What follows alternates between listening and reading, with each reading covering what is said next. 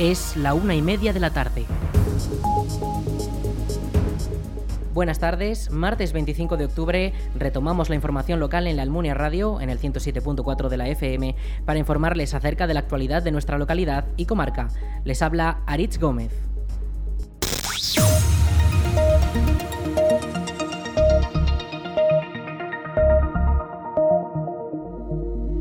Almunia de Doña Godina acogerá una nueva edición del concurso de tapas durante el próximo fin de semana, aprovechando además el puente de Todos los Santos.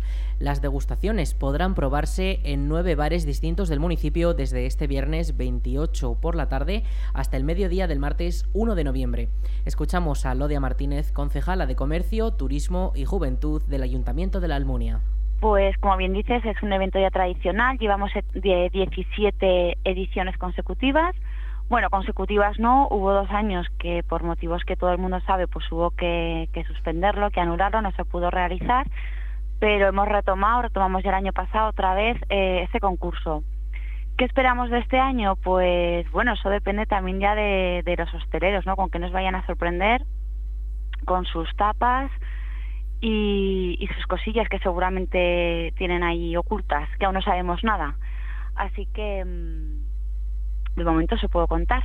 La meteorología parece que jugará a favor, ya que para estos días nos esperan lluvias y esto permitirá que las terrazas se llenen como en otros años. Escuchamos de nuevo a Lodia. Espero que sí, porque además, como bien has comentado al principio, empieza el 28 viernes por la noche y dura hasta el día 1 al mediodía.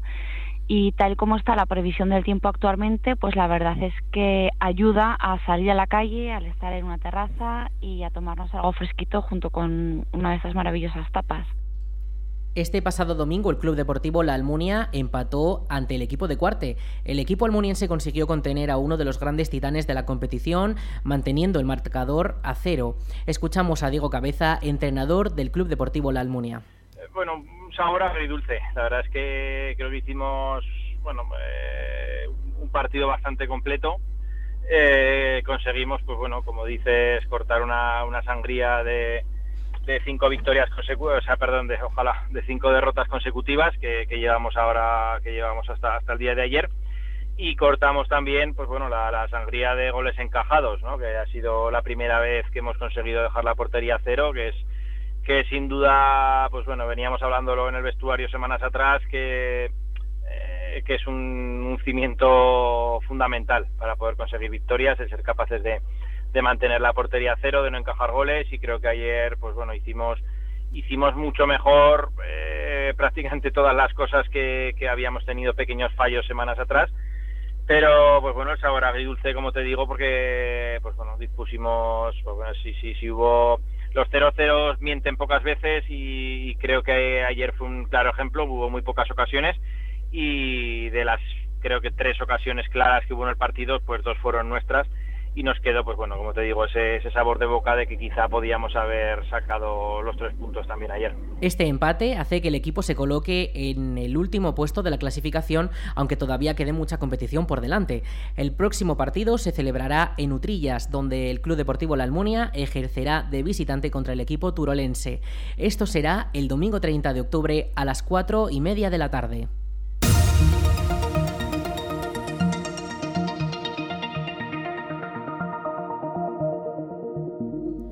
Florian Rey, de Luz y de Sombra, es el título de la nueva película de Vicky Calavia.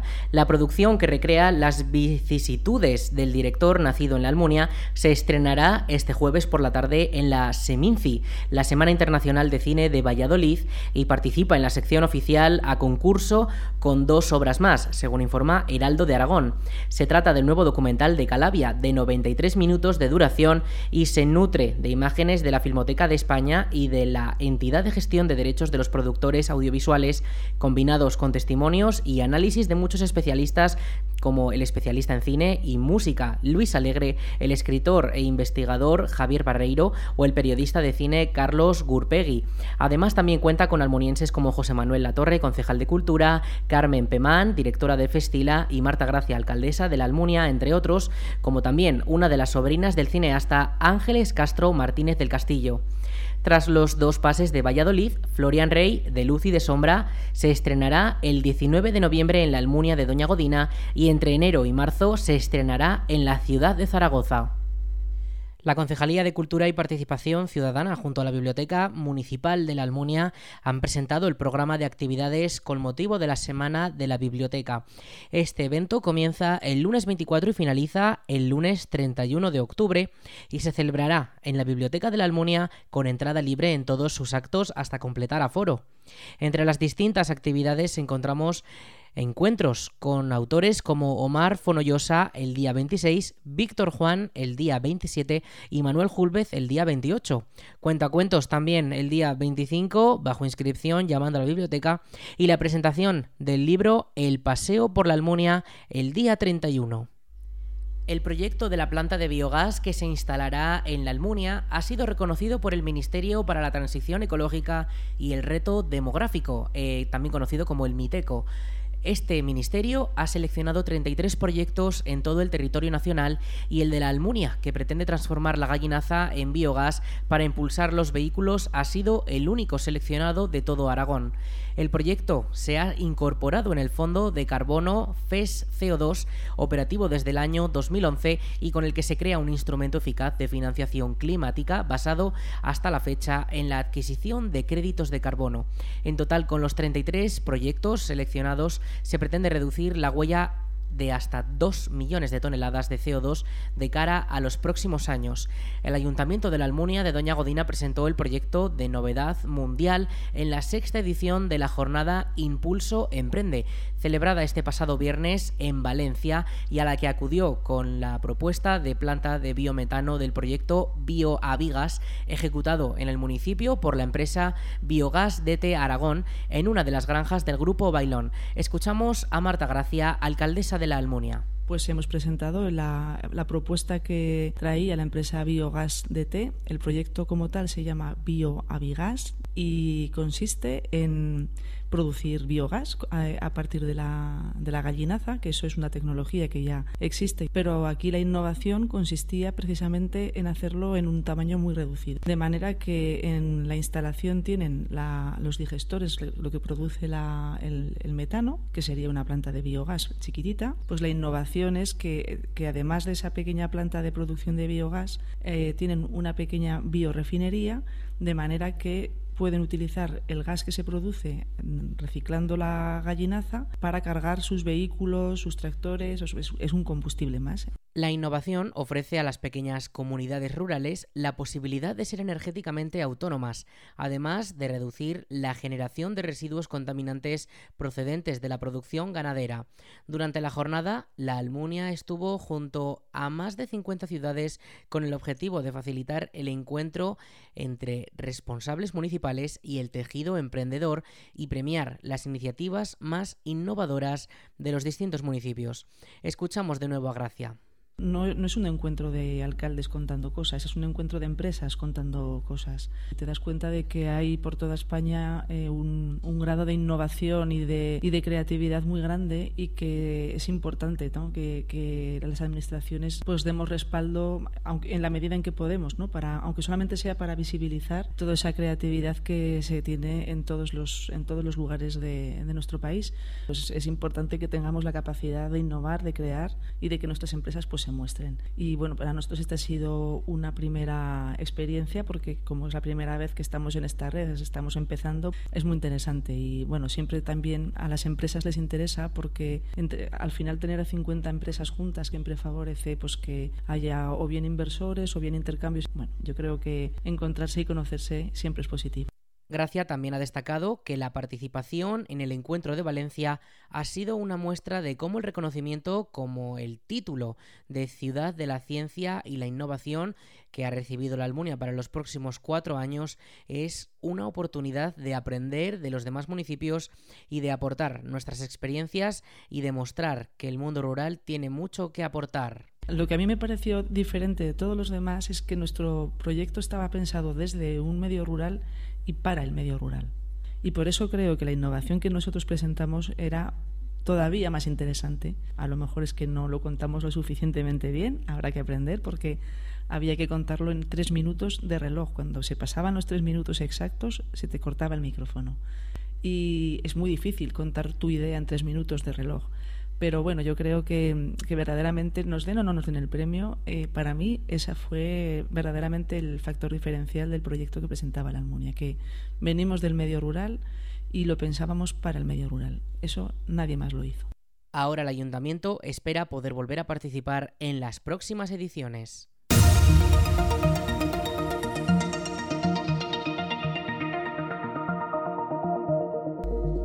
Calatorao acogerá del 4 al 6 de noviembre la décima edición de las Jornadas de Castellología Aragonesas, un evento que vuelve a celebrarse en la localidad después del parón por la pandemia y que en esta ocasión reunirá a numerosos expertos nacionales e internacionales en torno a las grandes fortalezas de Aragón.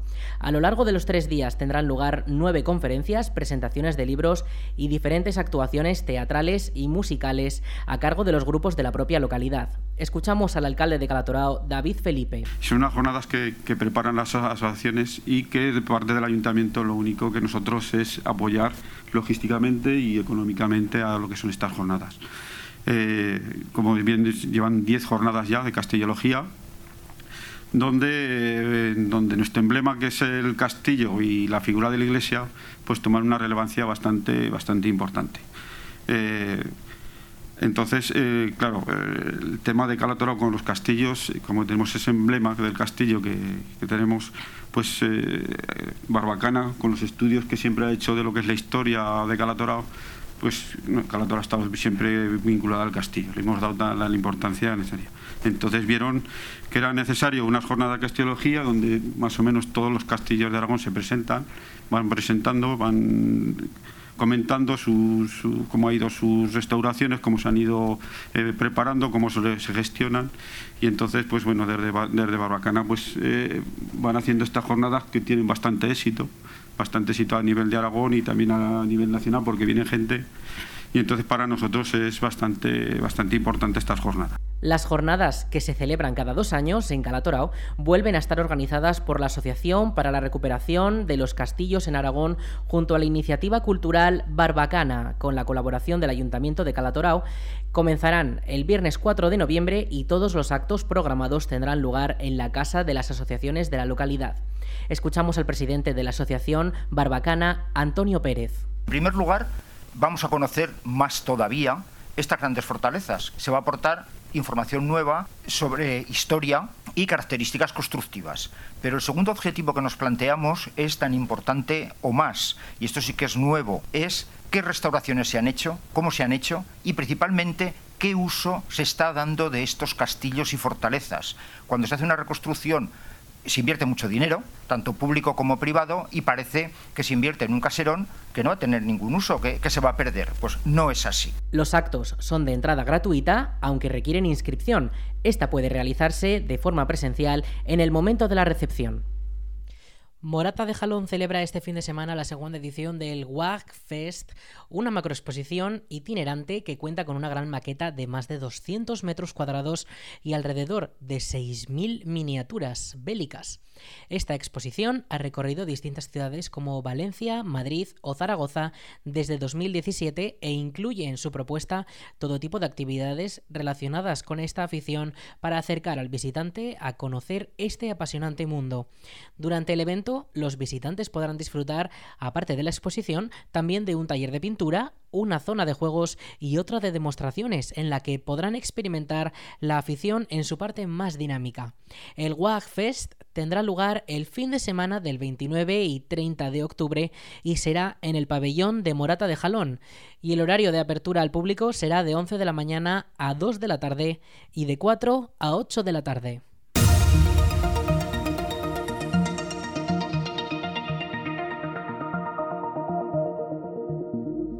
El Gambito Golf Club Calatayud vuelve a acoger la celebración del Campeonato de España de Profesionales Masculino por cuarta vez en su historia.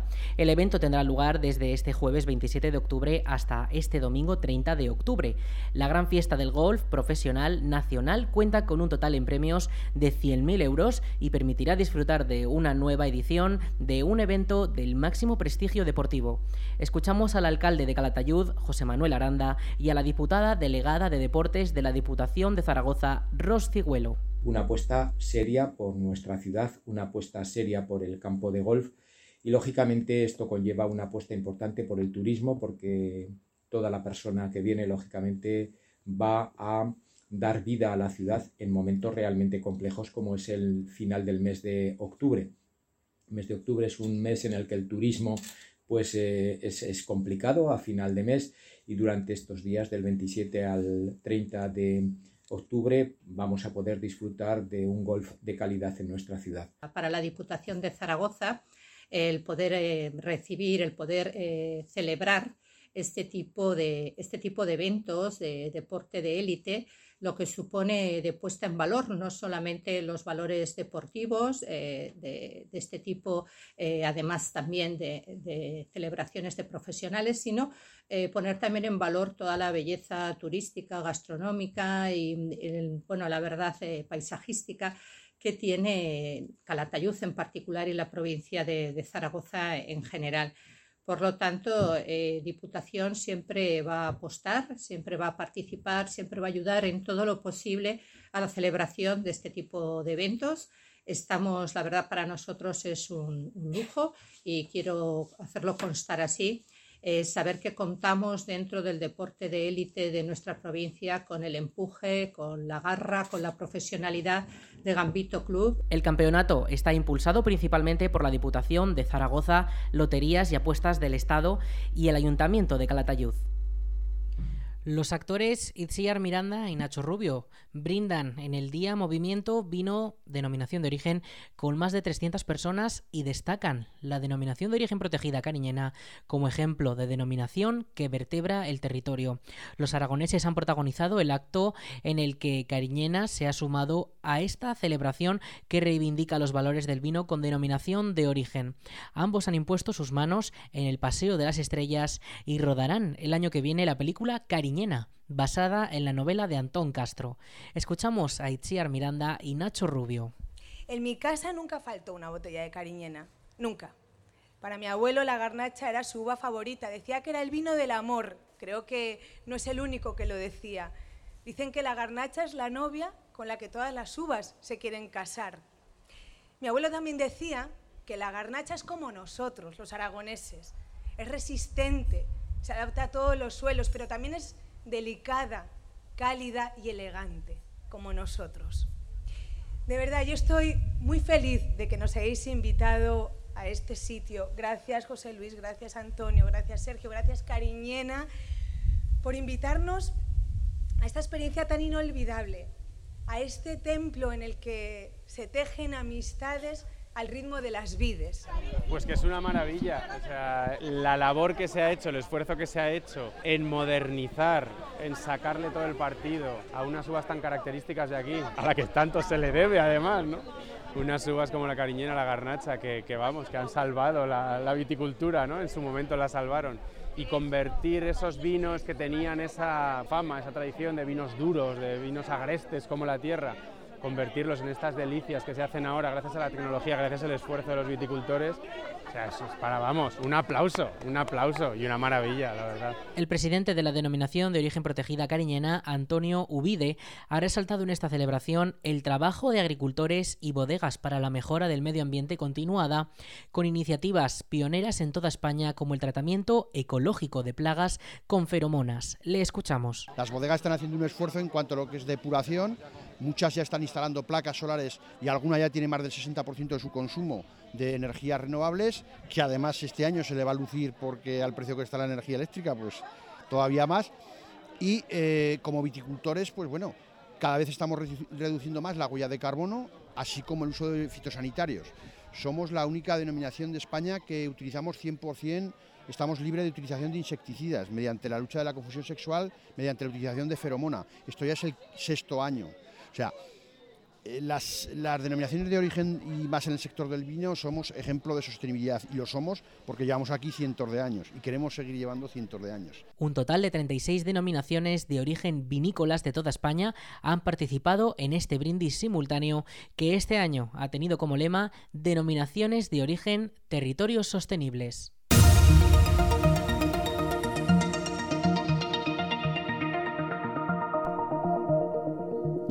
La Diputación de Zaragoza ha contratado una plataforma de préstamo digital para que 47 bibliotecas de la provincia puedan ver películas y documentales.